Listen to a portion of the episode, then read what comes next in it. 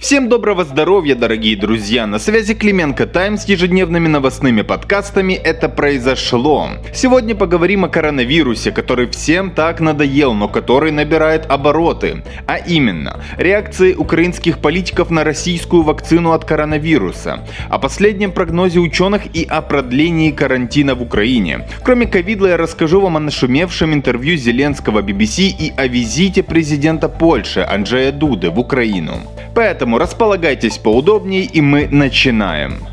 Начнем мы с интервью Владимира Зеленского британскому BBC Hard Talk. Мы с командой выбрали несколько интересных моментов из разговора президента с журналистом. Особо отметим для начала ту часть интервью, в которой ведущий поднял вопрос об уволенных чиновников, имея в виду генпрокурора, премьер-министра и членов Кабмина, а также других персонажей, которых мы называли «соросятами». Журналист фактически защищал этих чиновников. Зеленский же парировал тем, что они не показали результат, а времени у Украины на то, чтобы ждать от них действий, нет. При этом Зеленский пригрозил уволить и генпрокурора Ирину Венедиктову, если до конца 2020 года она не продемонстрирует результат. Если верить словам Зеленского, то мы не удивимся, если первая женщина-генпрокурор окажется первой неэффективной женщиной-генпрокурором, которую уволили. Порошенко и его друзья не сидят же, верно? А часики-то тикают. В целом же львиная доля интервью, о котором идет речь, была посвящена войне и событиям вокруг Донбасса и России,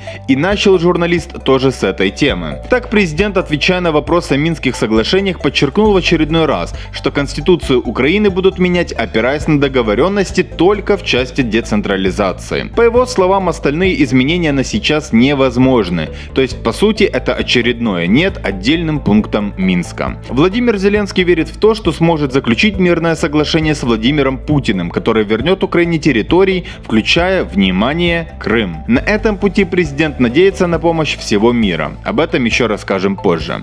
Еще один важный посыл Зеленского в этой части – это вероятность его ухода с поста президента Украины. Говорит Зеленский, что это произойдет, если ему не удастся закончить войну, и тогда якобы нужно, чтобы пришел другой человек, который способен закончить эту трагическую историю между нашими странами. Вы бы видели, как телеграм-сообщество подхватило этот месседж, причем разных политических ориентаций, от парохоботских до условно пророссийских. Возможно, членство Украины в НАТО Зеленский оценивает как очень важный сигнал России и самую важную поддержку. Здесь можно сказать много чего, но лучше посмотрите новый выпуск Глеба и Зрелищ у нас на канале или послушайте новый подкаст на его основе. Там Глеб в деталях раскладывает историю про перспективы нашего членства в Североатлантическом альянсе. Затронул журналист BBC и вопрос взаимоотношений Украины со Штатами. Зеленский уверяет в двухпалатной поддержке нашей страны американцами. По выборам говорит, что Украина в них вмешиваться не будет. Еще Зеленский рассказал, что ни разу не встречался с Байденом. Ну и это правильно, лучше преждевременно не делать то, чем грешил Порошенко. Подытожил интервью президент словами о планах сделать ключевые изменения в Украине и остаться в истории своего государства. Кстати, у нас в Телеграме есть полное видео интервью президента Зеленского BBC Hard Talk. Советуем посмотреть. Потому что разговор вышел все-таки интересным и не из числа теплых ванн. Но сказать, что это была прожарка и Зеленский озвучил какие-то сенсации, мы не можем. Забавно, что из этого интервью парохоботы целенаправленно несут в массы тот отрывок, в котором журналист спрашивает о падении рейтинга Зеленского с 73 до 35%. Тот рассмеялся. На смехе парохоботы видео и режут. А вот в полной версии далее было важное. Пропагандоны вроде Березовца вам это не скажут. Там Зеленский указал на манипуляцию. Он сказал, что сравнивать цифру второго тура выборов, где было противопоставление его и Порошенко с нынешними рейтингами некорректно. Это действительно так. В первом туре выборов он набрал те же 30%. И по сути сейчас рейтинг УЗ примерно такой же. Но, правда, по нашей оценке, во многом из-за отсутствия здравой альтернативы. Но зато парохоботам понравилось. И они публикуют краткую версию видео и вдобавок пишут, что Зеленский готов покинуть пост президента в случае недостижения мира. А еще они умалчивают, что буквально те же 73% украинцев поддерживают снятие с Порошенко неприкосновенности. То есть, по сути, его посадку. Об этом явно говорили результаты опроса КМИС от ноября 2019 и уверен, за год мало что поменялось. А теперь вернемся к крымскому вопросу в интервью Зеленского. Дело в том, что в Кремле отреагировали на слова украинского президента, которые касаются полуострова. Пресс-секретарь Путина Дмитрий Песков заявляет, что, цитирую, «Главное урегулировать проблему Донбасса. Проблемы Крыма не существует. Она не может существовать в рамках отношений России с какими-то странами». Короче говоря, ничего нового в Кремле не сказали. Кроме интервью, сегодня произошло еще одно событие, связанное с Зеленским. Президент Польши Анджей Дуда приехал в Украину, где помимо визита в Одессу на бизнес-мероприятие с Зеленским, они подписали с нашим главой государства ряд документов. Конкретизирует глава кабинета президента Польши Кшиштоф Щерский, цитирую, «Президенты примут очень важную политическую декларацию, которая суммирует и является пересмотром всех важнейших направлений в двухсторонних отношениях, как в вопросах безопасности, экономической ситуации, так и в вопросах национального меньшинства в обеих странах и исторических вопросов. Конец цитаты. Также в Киеве было подписано соглашение, которое коснется 3.2.1 доступа польской государственной нефтегазовой компании PGNIG к приватизации в энергетическом и газовом секторах Украины. То есть поляки смогут приобрести какие-то госпредприятия, связанные с энергетикой нашей страны. Учитывая токсичность слова приватизация в нашей стране, интересно узнать ваше мнение в комментариях критериях, хорошо это или плохо. Второй же важный экономический документ коснется сотрудничества между портами Одессы и Гданска, что также прокомментировал Щерский, цитирую. «Речь идет об автомобильном транзите, а также о железных дорогах и портах. Мы хотим связать все это вместе. Это также элемент стратегии президента Дуды по построению единства инфраструктуры вдоль оси север-юг в нашей части Европы. Инициатива трех морей помогает создать эту согласованность». Конец цитаты. Что касается вопросов нацменьшинств, равенства и исторических вопросов, то здесь речь идет прежде всего о языке образования польской нацменьшины в Украине и спорных событиях Второй мировой войны. А теперь с вами поговорим на тему короны. Начнем с того, что по ходу режим карантина в Украине, который должен был закончиться 31 октября, продлят не менее чем на полгода. Эту цифру диктует и логика, потому что холодное время года – это период ослабления иммунитета человека и первые полетевшие заявления чиновников. Так глава Госпродпотребслужбы Киева Олег Рубан в комментарии для издания «Сегодня» уже заявил, что единственный прогноз – еще полгода карантина. Цитирую. Прогноз тут можно дать единственный. Еще полгода у нас будут действовать повышенные противоэпидемиологические и профилактические мероприятия. Этот и следующие сезоны. А продление карантина – это исключительное юридическое действие и прерогатива Кабмина.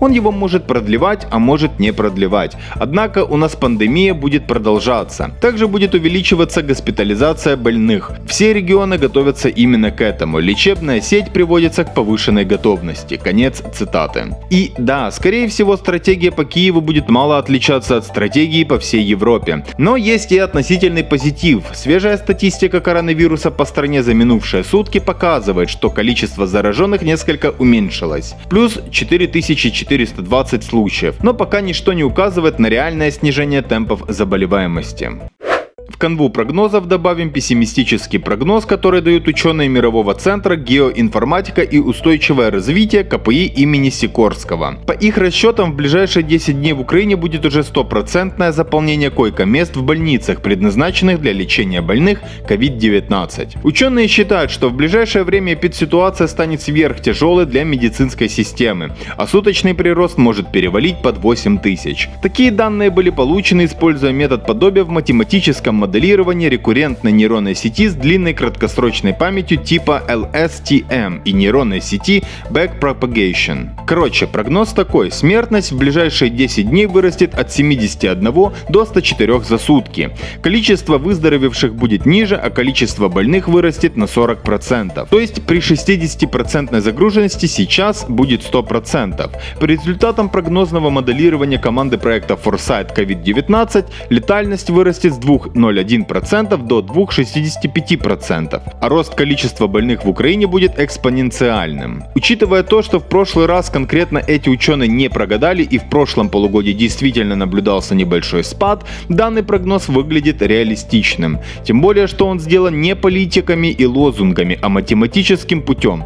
Посему нашим властям следовало бы подумать сейчас над резким ужесточением карантина, но с умом, чтобы и волки сыты, и овцы целы. Потому что страх людей притупился, и они не способны мыслить здраво, чтобы защитить себя и своих близких. И тут ничего обидного или коронабесного нет. Когда тебя чем-то долго пугают, тебе это рано или поздно надоедает, и ты такой, а ну его, короче, як помру, то поховайте. Но осведомлен значит вооружен, и лучше быть на чеку и здоровым.